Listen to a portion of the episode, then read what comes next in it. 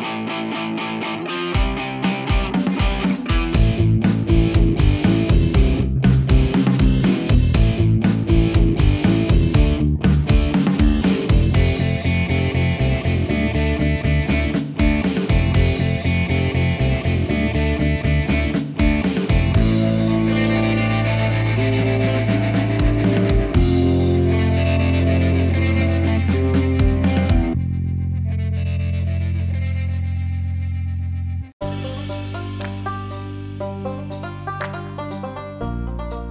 Bienvenidos al Aftershock. Este es el episodio número 85. Y mi nombre es Rodrigo y me acompaña el señor Ruiz.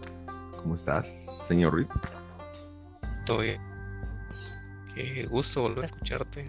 Y estamos listos y preparados, como siempre. Bueno, señor Ruiz, esta semana hay, hay que sacar los trapitos al sol. Vamos a desahogarnos si es necesario. Tal vez no, no lo sé. Pero el tema de hoy va a tocar algunas fibras, probablemente en algunos, ya sea que sientas culpa, ya sea que simplemente no sepas de qué se trata, pero creo que es mejor que estés avisado. Y, de algo que nos aqueja, señor Ruiz, en, nuestro hobby favorito. Y esas son las microtransacciones. Em, para los que tal vez no han escuchado mucho ese término, eh, yo creo que no es que les pongan ese nombre en los videojuegos, usualmente les ponen compra tu sombrerito o, o compra balas o compra vidas o, muchas otras cosas que es una forma en la cual se extiende el tiempo de juego o extienden lo que pueden cobrar una empresa. Pero vamos a ir un poco a la raíz del asunto para que entendamos todos, que nos, informemos y así entramos en contexto, señores. Em, número uno, las microtransacciones. En efecto, las microtransacciones, como lo dice la palabra, son pequeñas transacciones y que desean hacer a tu persona posterior de que tengas un juego ya en tus manos, en tu posesión. Muchas veces, muchos juegos, esa es su única forma con la cual subsisten. Son juegos gratis para los que ya lo conocen, los juegos free to play. Muchos juegos en celular son así y, y cada vez proliferan más este tipo de juegos en las consolas, en PC ya también mucho tiempo atrás, que prácticamente te regalan el juego y, para poder avanzar o para poder tener ciertas cosas más en el juego, pues muy bien, siga jugando, puede jugarlo gratis, no tenga pena, pero si usted quiere liberar más cosas, páguenos por algún bien, por algún artículo, por algo, etcétera, que va a ir liberando poco a poco el juego, el juego y así. Sin embargo, las microtransacciones no siempre fueron como cualquier otro producto en la vida real, tú venís, decís, mire, necesito comprar un comedor, compras el comedor, te dan el comedor, tal vez esperas unos días a que te lo hagan, pero lo contrario, compras el comedor, le llevas a tu casa como cualquier otro artículo. Los videojuegos fueron así toda la vida. Em, cuando eran de tu propiedad, muy distinto a lo que fue con los arcades o demás, o cuando alquilabas o jugabas con moneditas. Pero cuando tenías un videojuego, cuando comprabas un cartucho de Nintendo de 64, PlayStation, un CD, tú venías, dabas tu dinero y te dan un bien, un juego terminado, entre comillas. Y el juego era tuyo. Tú podías hacer lo que quisieras con ese juego. Eh, y lo que hubieras pagado, pues simplemente, como cualquier bien, era y cualquier negocio, es hacer dinero. Y, y pues, por supuesto, promover que se hicieran más juegos. Y las microtransacciones vienen en algún punto a remediar. Yo le digo remediar, señor Ruiz, probablemente me vas a decir, no, tal vez no, pero yo le digo remediar porque de alguna forma es una forma nueva de poder obtener recursos, de poder cobrar un poco más, de poder apalancar un, mejores ganancias para un juego, por así decirlo. Y el, la primera empresa o primer videojuego que estrenó en PC los, las microtransacciones fue un juego de un estudio llamado Bethesda. Y fue, fue curioso, porque fue un revuelo en la industria, señores. Eh, puntualmente empecé y fue con el juego Elder, Elder Scrolls 4. Y la primer microtransacción o primer ítem en línea que se vendió fue la armadura de un caballo por 2 dólares 50. En su momento la gente flipó, diría. Empezó a alegar por supuesto el internet no estaba tan proliferado de, haters y de personas y, y, tal vez lobbies en donde pudiéramos alegar y, no sé, demandar y poder decir, gritar al cielo que no nos gustaba. Pero, de alguna forma, pues en las revistas la gente con comentarios empezó a decir cómo se les ocurre por cobrar 2.50 de dólares por una armadura de un caballo, cuando en el juego hay un montón de contenido y pues para qué. Al final, pues la premisa de una microtransacción, entre comillas otra vez, debería ser algo extra que compras en un videojuego y ajeno a lo que ya pagaste o si fue el juego gratis, no importa, pero que no es necesario para que el juego o que, o que necesite ser algo necesario para que el juego sea el juego o para que puedas pasarlo o para que no, debería ser algo completamente extra para no evitar que eso suceda o, que limite a las personas que no decidan comprar esa microtransacción, en este caso la armadura. Y en efecto, la armadura no, no hacía nada más, era una armadura de un caballo que te daba tal vez algunos specs mejores, pero en el juego había suficientes cosas con las cuales podías eh, contrarrestar y poder simplemente omitir esa armadura. Sin embargo, la historia es muy sabia y lo que nos dice la historia, a pesar de que cuánta gente alegó, le fue muy bien a esa armadura. Ganó mucha plata y eso provocó que el resto de, la industria volteara a ver y dijera, mm, está interesante eso, está muy interesante. Y eso es, esa es la historia como tal, cómo es que empiezan las microtransacciones. Em, y han ido evolucionando con el tiempo, han ido creciendo. A todos nos pueden, nos podemos asegurar. Yo la verdad es que debo decir, señor Richo, nunca he gastado un solo centavo en un, nunca he comprado un juego en celular móvil no he comprado un solo juego y tampoco he gastado un solo centavo en una microtransacción. Pero en celulares, ese es como el, el, pan nuestro de cada día. Ellos subsisten con microtransacciones. Claro, hay juegos que sí se pagan eh, y demás, pero la gran mayoría te diría que el 90-95% de los juegos inmóviles tienden a estar asociados con microtransacciones. Y creo que ese, ese es el eje principal de la charla hoy ¿será que las microtransacciones es el cáncer de los videojuegos? Porque para muchas personas, yo te diría que en los últimos años he visto como mucha, mucho negativismo.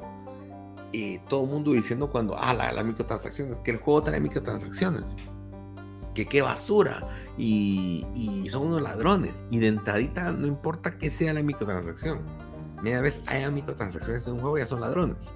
Claro, cuando es un juego gratis, no puede alegar mucho la gente. Porque obviamente pues, es la única forma en la cual puede ganar dinero. Pero se ha puesto muy de moda que ahora juegos que sí tienen un precio incluyan algún tipo de microtransacción. Ahora, yo creo que hay, es bueno ir como a la raíz del asunto y entender ¿y para qué es una microtransacción. Claro, lo puedes ver desde una dimensión y decir es que quieren hacer más dinero, es que son, son ¿cómo se dice? Eh, que, quieren aspirar a más y que solo se quieren enriquecer. Yo creo que en efecto hay casos de ese tipo. Pero creo que si algo hemos platicado en algún momento en otros episodios es que, primero que nada, los videojuegos son carísimos. O sea, hacer un juego es carísimo. Hoy con la tecnología hacer una película es infinita veces más barato porque necesitas pues los escenarios y demás, pero en un caso de un videojuego hay que construir los escenarios. En el caso de un videojuego hay que diseñarlo. Y las películas no es por desprestido o de meditar el valor que tiene el hacer una película. Pero no necesitas estudiar. Necesitas una persona que sepa hacer una. Alguien que haya estudiado cine, que haya estudiado fotografía y demás. Y estas personas pueden dirigir. Pero en un videojuego todos tienen que ser expertos en lo que hacen. Y hay juegos donde una persona las hace que son súper sencillos. Hay juegos que al día de hoy hay estudios que tienen hasta 300, 500 personas, como en el caso de Rockstar con GTA 500 personas trabajando en un solo proyecto. Entonces son proyectos sumamente complejos que demandan muchos salarios, salarios muchas veces muy bien pagados, porque si es una industria que prolifera muy bien eh, y que demanda mucho conocimiento, entonces tiende a haber talento bien pagado. Por supuesto, hay alegatos por todos lados y que no, injusto, pero creo que es focalizado a las empresas y no como industria. Eh, y segundo, la tecnología. Necesitas tener tecnología de punta para poder desarrollar y no solamente computadoras, sino necesitas ahora un estudio para hacer mocap, que es para ver los movimientos de las personas y grabar y que se simulen dentro de un videojuego, por ejemplo.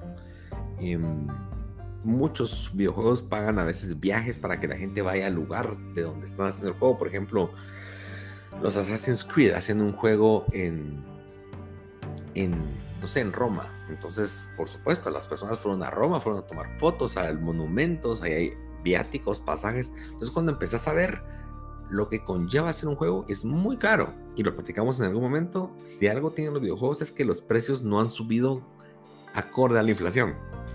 Y es más, los precios en algún momento se desplomaron, lo cual creo que fue necesario para que la industria pudiera florecer.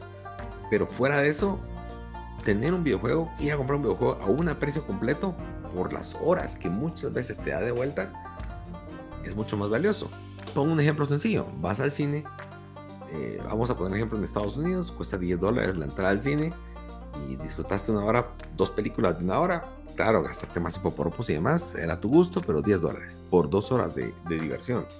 Un juego, claro, hay juegos que pueden durar 10 horas, pero hay juegos que te pueden durar 60 horas. Claro, depende mucho cómo es la calidad de la hora que estás viendo y demás, y, etcétera, el tipo de experiencia. Pero el beneficio que recibís a través de un juego puede ser más grande. No siempre lo es, pero puede serlo. ¿Y qué pasa? Los estudios han tenido que ver de qué manera pueden apalancar siguientes proyectos. Y muchas de las formas que han hecho, entre muchas otras que no vamos a discutir hoy, está el cómo puedo obtener un poco más de beneficio. Y la razón es, que si hoy los juegos sabemos que cuestan mucho más, imagínense que sale su siguiente GTA 6 y lo quieren vender, pero como obviamente los precios subieron, el juego no sale a 60 ni 70 dólares, sino a 150. Probablemente para muchos de nosotros dirán, no hombre, un juego no cuesta 150, no, demasiado caro, si el GTA 5 costaba 60 dólares. Pero si es lo que la inflación, si es lo que el proyecto conllevó a hacerlo, eh, muchas veces los precios de los juegos están como seteados a tal valor y en nuestra mente también. Entonces un juego de ese tipo, no, no lo pago. Aunque el juego sí lo valga, aunque el contenido que tenga dentro del juego sí lo valga, tenga N veces la ciudad del tamaño de, los santos de GTA, de GTA V, eh, N contenido más, ciudades, personajes, de todo lo que te puedas imaginar que tiene un videojuego y horas de diversión. Pero ya hay un precio al cual no estás dispuesto a pagar más. Y ese es un problema, porque en otras industrias sí lo pueden hacer. Si un carro lo haces más bonito, le pones mejores cosas más elegantes, puede tener un precio premium. Pero un videojuego no. Un videojuego no puedes, aunque le pongas lo más fino, el, desarrollo más wow que puedas imaginar y, cosas de muy alta calidad, el precio está, no puedes pasarte de 70. O sea, ese es el precio que está pasando. Entonces yo creo que eso es lo que ha motivado en algún momento a buscar revenue streams, le podríamos decir, que son como hilitos donde puedan ir jalando plata para poder subsidiar, su, proyecto, por supuesto, y que se pueda dar. ¿Y, qué pasa? ¿Qué pasa con, con GTA 5, pongamos el ejemplo? Yo compré el juego a 60 dólares. Es cierto, no he jugado en línea, lo acepto. O intenté una vez y no me gustó, ya ni intenté. Dicen que es muy bueno. Pero entonces GTA V, la gente que juega en línea, eh, probablemente digan, ah, voy a comprarme estos, estos Shark, no sé cómo se llaman, que son como sus, su moneda para comprar unos carros. O voy a hacer esto porque quiero otra propiedad. Y probablemente durante el tiempo de vida de GTA han ido gastando que un dólar, cinco dólares, diez dólares, de a poquitos. Pero probablemente si hoy suman cuánto han gastado, tal vez han gastado más de los 150. Claro, si te dicen se lo vendo a 150, la respuesta es no pero si le voy a ir poniendo de a poquitos, ni te das cuenta.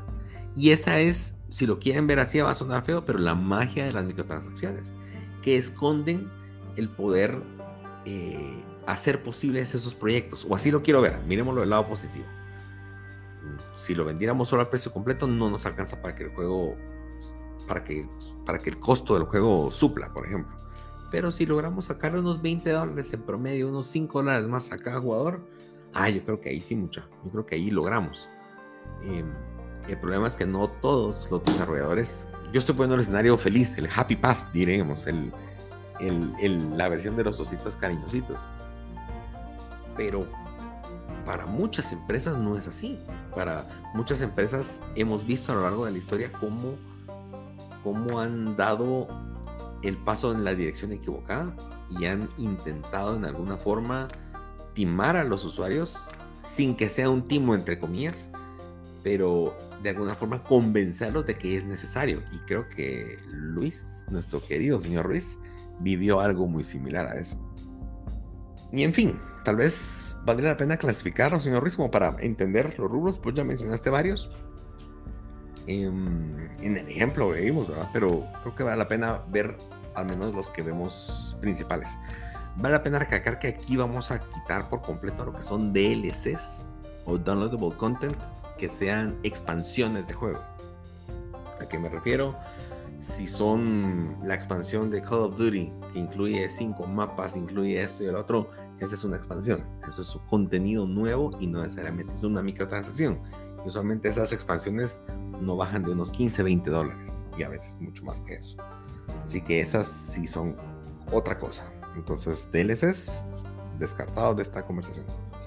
Número uno, em, de acceso o para desbloquear o comprar vidas. Este en particular creo que lo vemos en los celulares, señor. Eh, ¿Cuántos videojuegos no me han llamado la atención? Muchas veces solo para pasar un rato. Paso al nivel 5, 6, 10 y de repente, eh, no sé, pierdo dos veces algo intentándolo y de repente me dice, ya no puedes jugar. Eh, mañana puedes continuar o paga estas fichitas y te vuelvo a abrir el camino para que sigas jugando. Eh, y debo decir que en mi caso sí ha sido así como que, ah, bueno, mañana no, ni me voy a recordar de ti. y, no he vuelto. Entonces no he vuelto. Eh, tengo, inclusive tengo muchos jueguitos instalados que alguna vez los probé. Y, nunca regresé a ellos. En el, y no regresé porque en el momento que me pusieron una traba fue como, ya me olvidé de ti. ya no existís para mí. Em, pero esto es de lo más común. Y creo que es la forma, aunque no hace poco lo vimos, hicimos una comparativa de cuánto ganaba al año Sony, cuánto ganaba Xbox, Nintendo, y de repente comparamos con Apple, cuánto ganaba Apple por sus aplicaciones. Claro, ahí están incluidas otras aplicaciones que sí se pagan, pero muchas cosas son microtransacciones, la gran mayoría. Y creo que es un punto que vamos a discutir en breve. Siguiente, comprar ítems estéticos o mejoras. Ese es el, siguiente súper común y creo que mi ejemplo es con el que sí me molesto es, es Fortnite, en donde literal compras ropitas, sombreritos y demás. Eh, lo bueno de este es que este sí es, te diría que es casi 100% eh, opcional. Por la ropa no hay, no hay, no hay mayor. Claro, un personaje Spider-Man de repente tiene algún... O, eh, que en Fortnite han sacado muchos personajes pues originales interesantes, podríamos decir, y muchos que decís, no puede ser que estén haciendo esto como un Kratos versión caricaturas, pero bueno, eh, tienden a ser los menos intransigentes, podríamos decir, los menos chutes que se meten en tu juego, pero ahí están, está la opción. Y están los otros que son los que podríamos decir que son para ahorrar tiempo. En estos usualmente una actividad en el juego que te hace completar si la querés hacer de jugando, puedes tardar horas y horas. Y esta, estas transacciones lo que hacen es, ¿sabe qué? No va a tardar seis horas, va a tardar una hora, pero solo si paga esta versión. Eh, al final es, es o pierdo tiempo, pero a la vez te quieren cobrar porque termines el juego más rápido. Yo a veces no entiendo mucho esa lógica, pero se da, se da muy seguido. Y tengo algunos ejemplos interesantes al respecto, señores. Bien, está bien, está bien. Eh, pues a tirar tanto a, Fortnite y a, a, todos esos jueguitos el día de hoy. Yo me quiero ir más por lo que lo que estaba hablando hace unos, hace unos momentos de lo que eran las loot boxes o cajas de luteo. ¿Y qué es el luteo? Es como la forma de, pues digámoslo así, de, adquirir eh, ítems, skins random. Y, me llamó mucho la atención, la verdad estaba, estaba leyendo y también estaba viendo ciertos videos eh, relacionados con este tema de las microtransacciones y ellos tocaban este tema de, de este, estas cajas y creo que la forma en la que Fortnite funciona o algunos otros juegos funcionan en base cajas y vos pagas por estas cajas, pero creo que lo que te vuelve como que adicto es como qué me va a salir en esa caja. Esto también sucede en uno de los juegos que, me gustaba bastante. Y, ahí sí no compré nada, no recuerdo. Eh, Counter Strike, Global Offensive.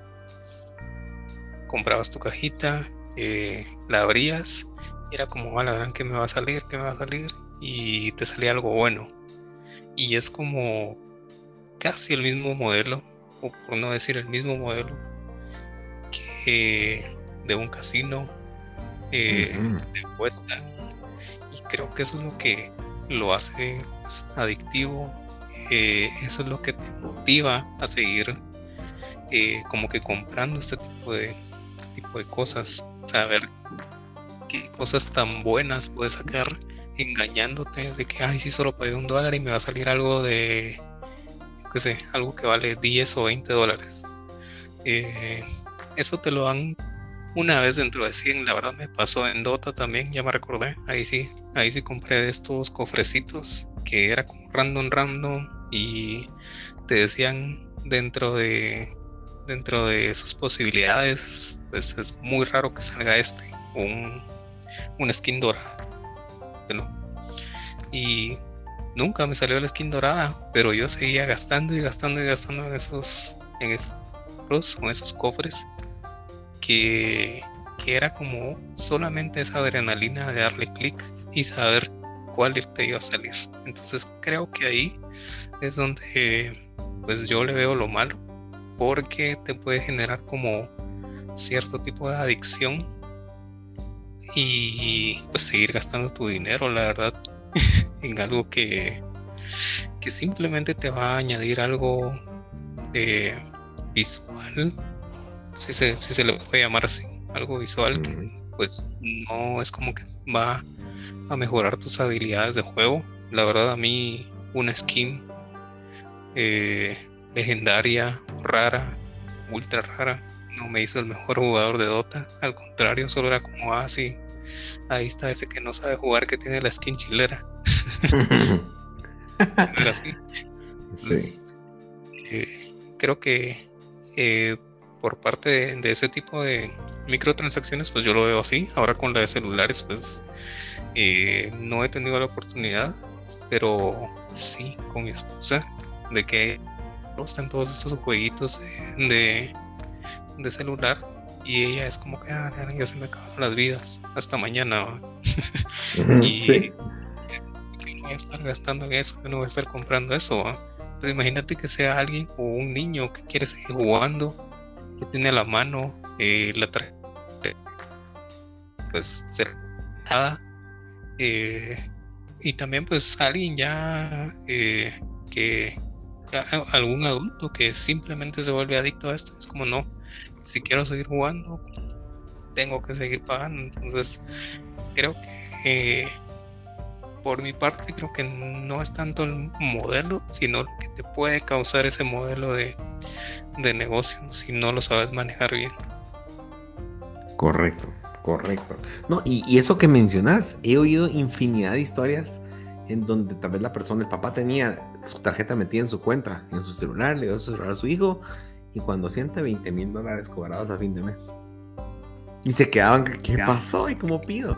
No es que el niño lo usó, pues, y claro, él dio permisos al. Él, él dijo, yo te doy permiso al momento de no bloquear eso, tal vez nunca se lo imaginó. Pero ha pasado, así es. Yo creo que eso es en lo que, en lo que esperan. Ahora, vos mencionaste algo súper, súper importante y es el tema de enviciarse y una palabra clave, casino. Vos sabés, señor Ruiz, claro, aquí en Guatemala aquí hay, hay, algunos cuantos casinos, en el Camino Real, inclusive, perdón, perdón, no me pagó nada el, hotel, pero no vayan a ser carísimos, no, no son mentiras tampoco. Pero bueno, hay casinos. Pero, por ejemplo, en Estados Unidos hay estados en donde eso es prohibido. No pueden haber casinos.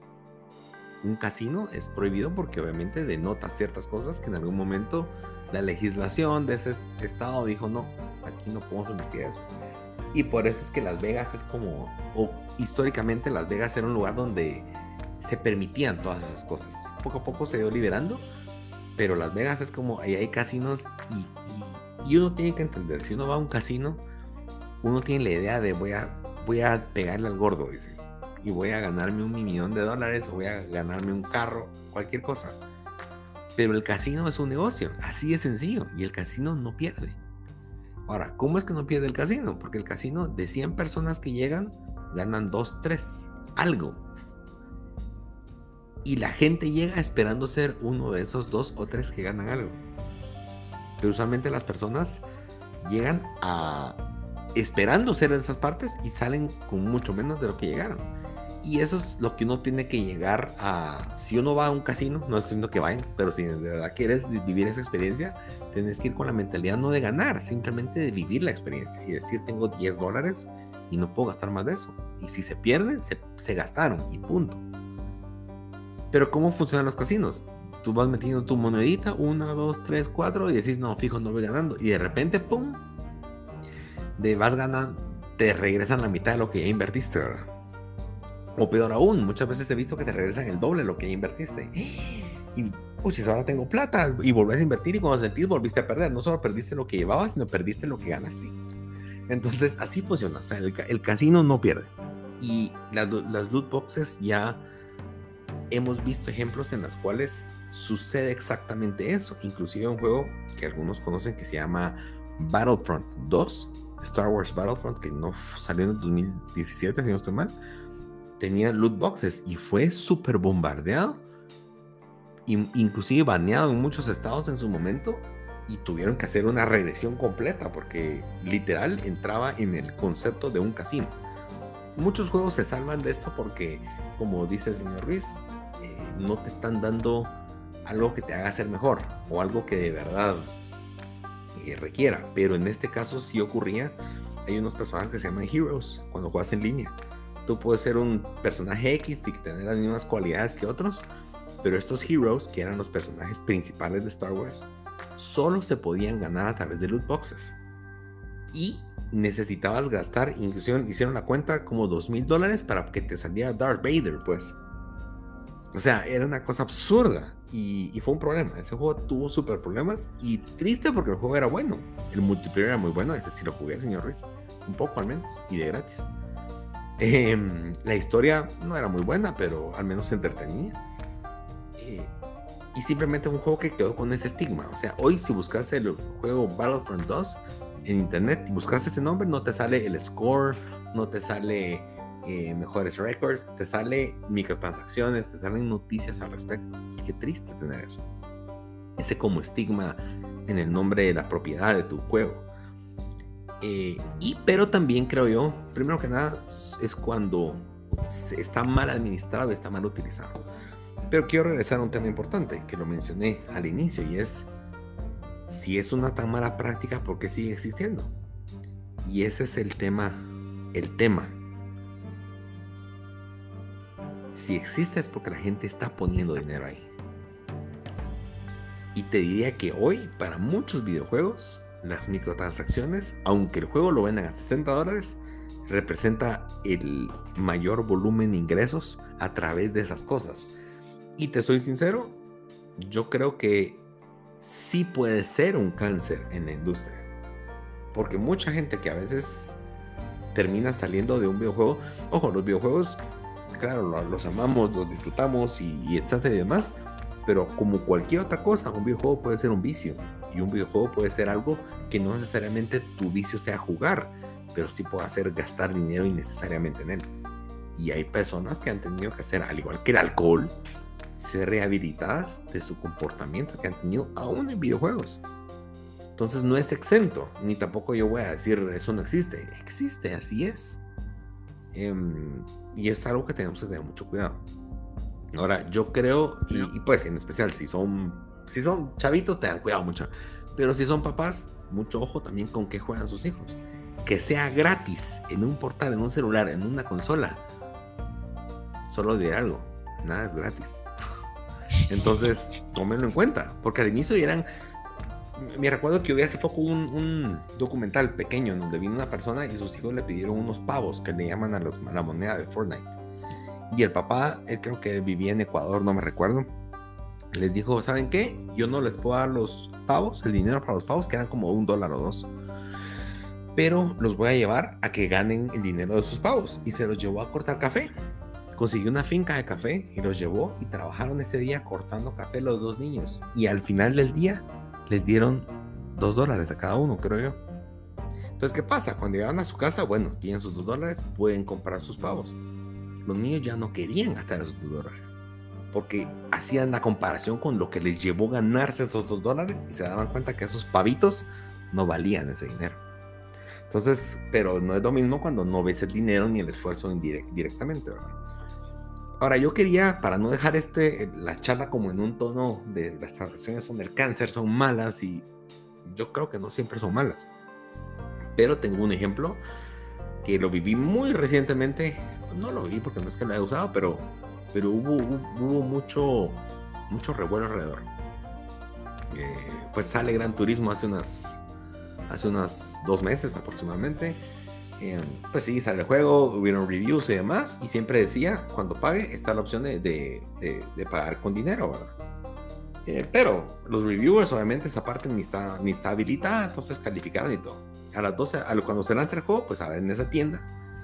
Y, y ocurre algo, y ocurre que el juego está completamente abierto, puedes hacer de todo, puedes ir desbloqueando como cualquier otro juego funciona, vas desbloqueando tal, modo de juego, tal otro, tal otro, tal otro, el juego tiene esa forma que te va dando la información y al momento en el cual quieres comprar un carro, te aparece el precio del carro, por ejemplo, 30 mil dólares. Y el juego tiene su, su moneda interna que vas ganando plata, ganando eventos, como han funcionado N juegos, bueno, desde Gran Turismo 1, que fue quien inventó ese modelo y muchos más lo han copiado, en el cual pues vas compitiendo, vas ganando dinero y así vas costeándote un mejor carro o a veces el carro que te gustaba y demás. ¿Qué pasa con Gran Turismo? Es un juego que entre las carreras y demás tienen énfasis de que es un juego para colección, o sea, es para coleccionar carros y experimentarlos. Y tiene 430 carros para experimentar. Pero sucede algo cuando vos compras esos 30, si tenés el dinero, usualmente tenés mucho más de eso, ¿verdad? Pero te dan la opción, mire, o bien puede comprar eh, una tarjeta de microtransacción que le da créditos. Y hay rangos de 200 mil ah, hasta creo que 2 millones es el máximo. Ojo, por 2 millones de, de créditos dentro del juego, te cobran 40 dólares. Ahora, mucha gente empezó a decir, pero ¿por qué lo están poniendo? Y las microtransacciones arruinan el juego y demás. Para empezar, las microtransacciones en Gran Turismo no son nuevas, existían desde el 2013 y ahí nadie estaba llegando. Pero bueno, dije, bueno, tal vez están un poco caras, la verdad, porque antes no eran tan caras. Y la gente empezó, como empezó mucho revuelo de que eso arruinaba el juego. Y se creó en un grupo dos bandos. Un bando defendiendo el mucha jueguen, el juego no requiere que gastes un solo centavo. Simplemente jugar y solito vas a ir generando tu plata y vas a, ir obteniendo los carros que querrás. Y nosotros no, porque si quieren es porque quieren que gastemos dinero y demás. El avispero se reventó cuando una tienda en Gran Turismo, en la tienda, Gran Turismo tiene como tres lugares donde puedes comprar carros. Está Brand Central, se llama, que es donde compras, es un mall donde compras carros nuevos está la tienda de carros usados que va rotando según la disponibilidad de los carros, carros usados y, hay precios según más o menos acorde al mercado en la, vida real. Y hay una tienda que se llama Hardy. Esa tienda es para carros eh, clásicos y de colección. Y es una tienda real, es una tienda en la vida real, en donde se subastan carros, en donde se venden carros de esa forma esa tienda va a obtener el precio de los carros real y es el precio que ponen en los juegos. Entonces, ¿qué pasa? De repente empiezan a aparecer carros de 18 millones de dólares. Carros extremadamente caros. Y un carro, yo te diré, señor Ruiz, para poder ganar, si quieres ganar en línea, con un carro de 300 mil es suficiente. Pero habían pues, 18 mil, 18 millones de dólares. Ahora, ¿qué pasa? Son carros clásicos, carros que usualmente no usas para competir en línea, son para chilerearlos, para tomarles fotos, para hacer de todo. Y se empezó a hacer un revuelo gigante alrededor de, se dan cuenta, o sea, tenía que gastar, si 40 dólares cuestan 2, mil, 2 millones de créditos, necesitaría 9 de esas, o sea, 40 por 9, ¿cuánto te costaría en la vida real si quisieras comprar ese carro ahí? Ahora yo entré a una realización ahí, señores, y quiero también tu punto de vista. Yo entiendo que para mí esa microtransacción es demasiado cara. Para mí es absurdo ese precio. Y ese es mi punto. Es tan absurdo ese precio que yo creo que tiene una razón de ser. Y mi hipótesis, esto no está escrito en igual, simplemente yo lo he pensado, y es que yo creo que Sony, como los juegos anteriores, quería que hubiera microtransacciones porque el videojuego tenía como ese, ese feeling que podía subsistir una microtransacción ahí. Y yo creo que el, el desarrollador o el, el, director del juego, que es como más celoso de su proyecto y no tanto ver los números, en alguna forma dijo, pues ¿saben qué? Voy a poner microtransacciones pero voy a poner transacciones tan caras que, perdón la palabra, que sea estúpido que alguien decida comprarlas. Porque gastar esa cantidad de plata, estamos hablando que de 360 dólares reales para comprar un juego, un, carro digital, no tiene sentido. Claro, hay carros más baratos, pero entonces como que me dio vuelta el, el chip de lo que significaba esa microtransacción. Y para mí esa microtransacción en Gran Turismo pareciera más una, una huelga, un, un tipo de, de, de, en contra de la institución, en este caso Sony, que tal vez sí quería promover el que hubiera microtransacciones, y donde dijo, pues voy a poner microtransacciones que nadie esté dispuesto a pagar. A la, te soy sincero, yo no sé, o sea, si alguien está dispuesto a pagar esa cantidad de plata por ahorrarse unas horas de carreras, para comprar el carro que quieren, yo creo que tienen que tener demasiado dinero para poder optar a, de verdad ahorrarte tiempo de juego. Y segundo, este es el tipo de juego o en, eh, microtransacción que lo que estás pagando es jugar. O sea, quiero pagar para evitar jugar. Entonces, ¿para qué compraste el juego? Si el juego lo que te incita es que ganes dinero, que vayas haciendo tu colección y demás.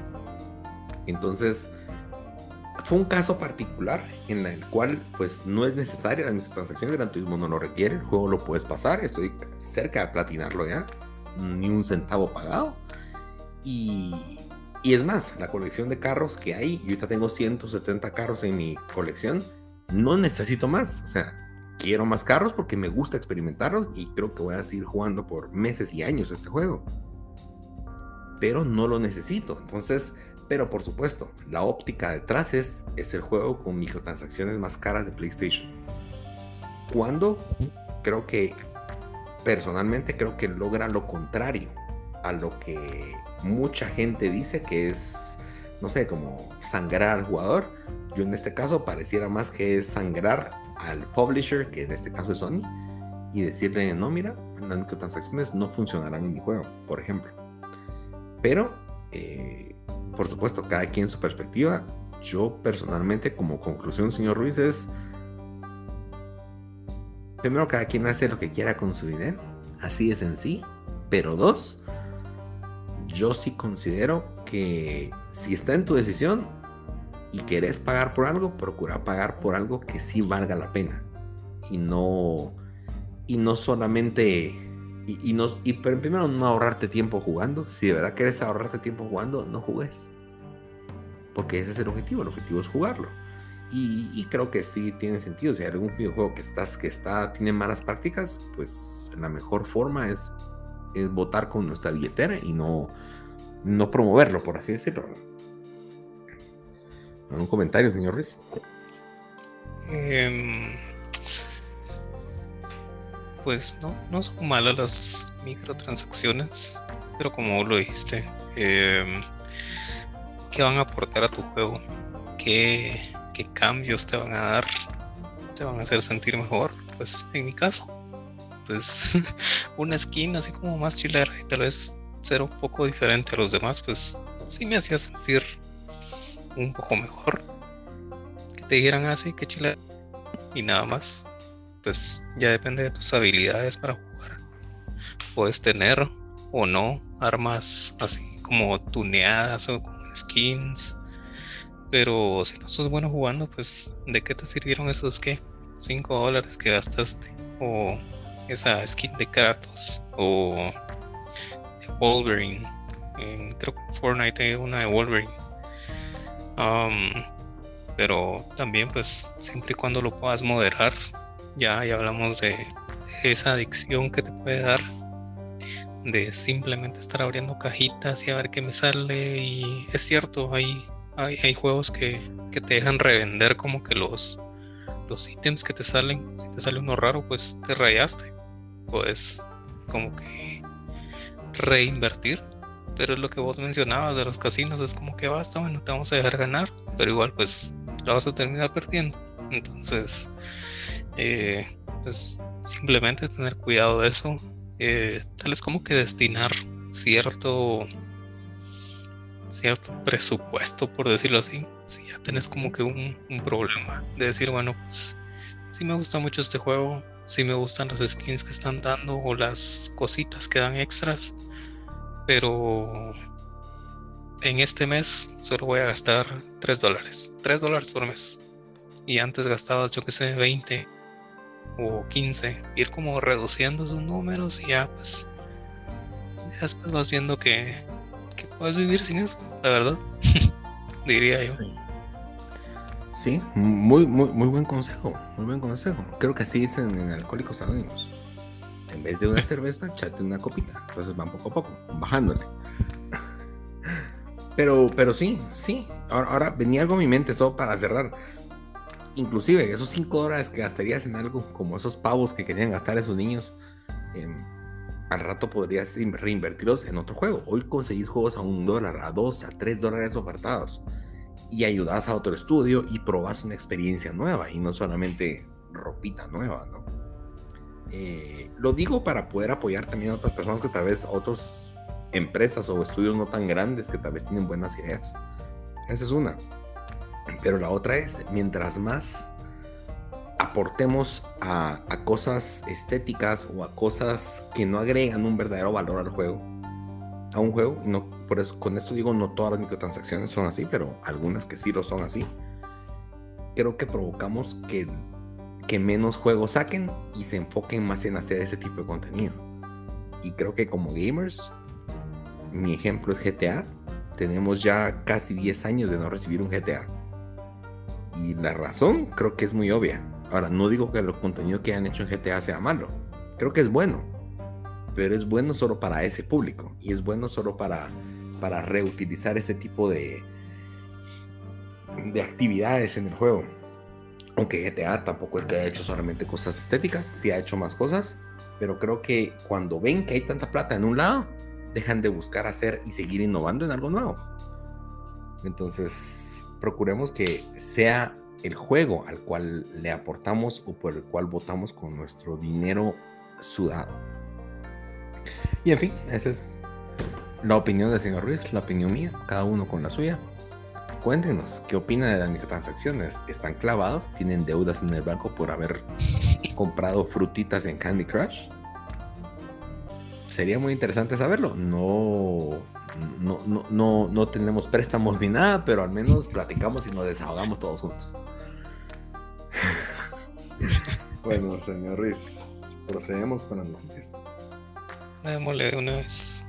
Y las noticias cortas esta semana pues, pero creo que importantes. Tenemos un próximo State of Play para el 2 de junio. Si lo quieren ver en vivo, podemos, lo pueden ver a las 4 pm horario Guatemala, 5 pm horario México y 7 pm horario Argentina. Sony anunció que más o menos tardaría un aproximado de 30 minutos. Y ya como es de esperarse, el Internet está especulando cosas irreales. Entonces solo les vengo a decir, por favor, sean, sean aterrizados, no estén pensando que van a, va, va, a ser la segunda venida de Cristo, ¿no? O sea, usualmente en los States of Plays no han hecho revelaciones tan locas, usualmente esos son los showcase, así que este, a pesar de que sea usualmente en la fecha aproximada donde era el E3, yo no creo que vaya a haber algo nuevo, pero no me extrañaría que de repente haya algo, algo relacionado con God of War eh, ¿Por qué? Porque eso no es una revelación, no es algo nuevo, está para este año, se supone. Y esta semana salió un que fue rankeado, rating, tuvo rating en... Quiere decir que le ponen si es para adultos o es para qué, en Corea, Ahora, usualmente cuando hacen eso es porque el juego ya está listo. Claro, usualmente lo pasan antes de que el juego esté completamente terminado y como que mandan como el borrador. Pero usualmente es un juego ya corriendo de principio a fin, con todo el contenido y que no puede entrar nuevo contenido al juego. Así que usualmente eso o el rating lo hacen más o menos como tres o cuatro meses antes de que salga el juego. Lo cual sorprende porque yo pensé que ese juego se iba a atrasar. Pero creo que esa sería como mi proyección. Diría que si van a hablar de él, algo podría ser de eso. Tal vez de Final Fantasy XVI. Pero así podrían ser un montón de juegos independientes que nadie conoce. Así que ustedes con el hype bien controlado, por favor. Señor Ruiz, ¿esperas algo de ese evento? Se viene Silent Hill. ¿Estás seguro? No, hombre. Si llega a pasar, señor Ruiz, no, no sé. No, hombre, vos estabas diciendo contrólense. ¿eh? Yo sé, pero es que vos, vos me tirás a mí un hueso, no, hombre.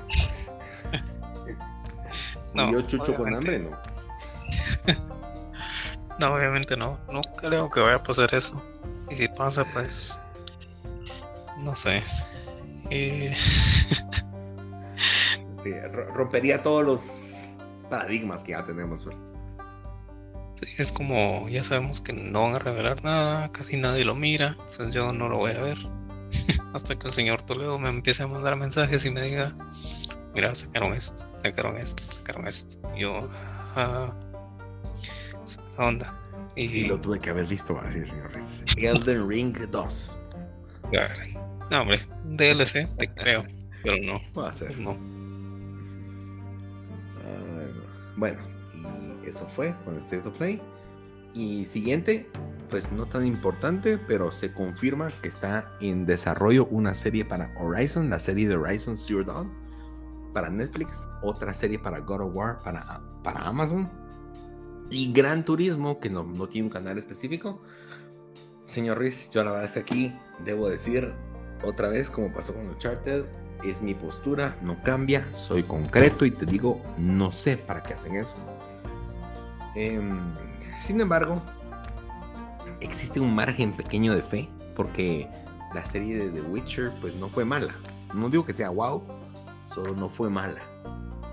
Eh, pero siento que cuando hacen esto, usualmente se van por otro lado. Y agarran como su propio camino y lo hacen muy de ellos y termina siendo otra cosa. Y sinceramente no sé cómo puede ser una serie de Gran Turismo.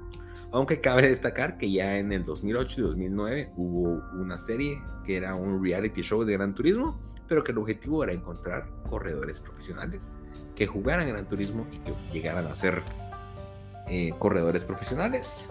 Que pues duró dos temporadas. Eso te dice qué tan exitosa fue. Ah, no sé qué decirte. Netflix se está muriendo. Y no creo que Horizon lo venga a salvar, la verdad. No, no. Eh, of War. mm, No, señor Toledo. La verdad, con las cinemáticas tengo suficiente. Si quieres ver una historia o la historia de los of Wars, eh, así pues con las cinemáticas o ya sea un resumen, lo puedes ver en YouTube. Ah, no veo la necesidad de, hacerlo en, serie para alguna plataforma. Y no, pues casi no, no, soy de esto.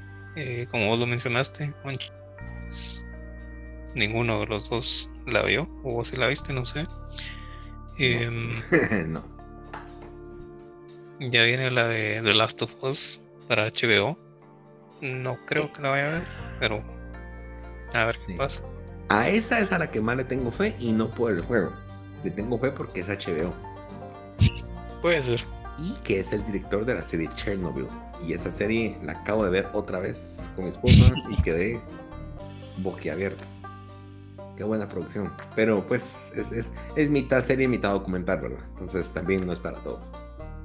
Pero otra vez, cuando mi hype crece tanto, usualmente me bajan más duro.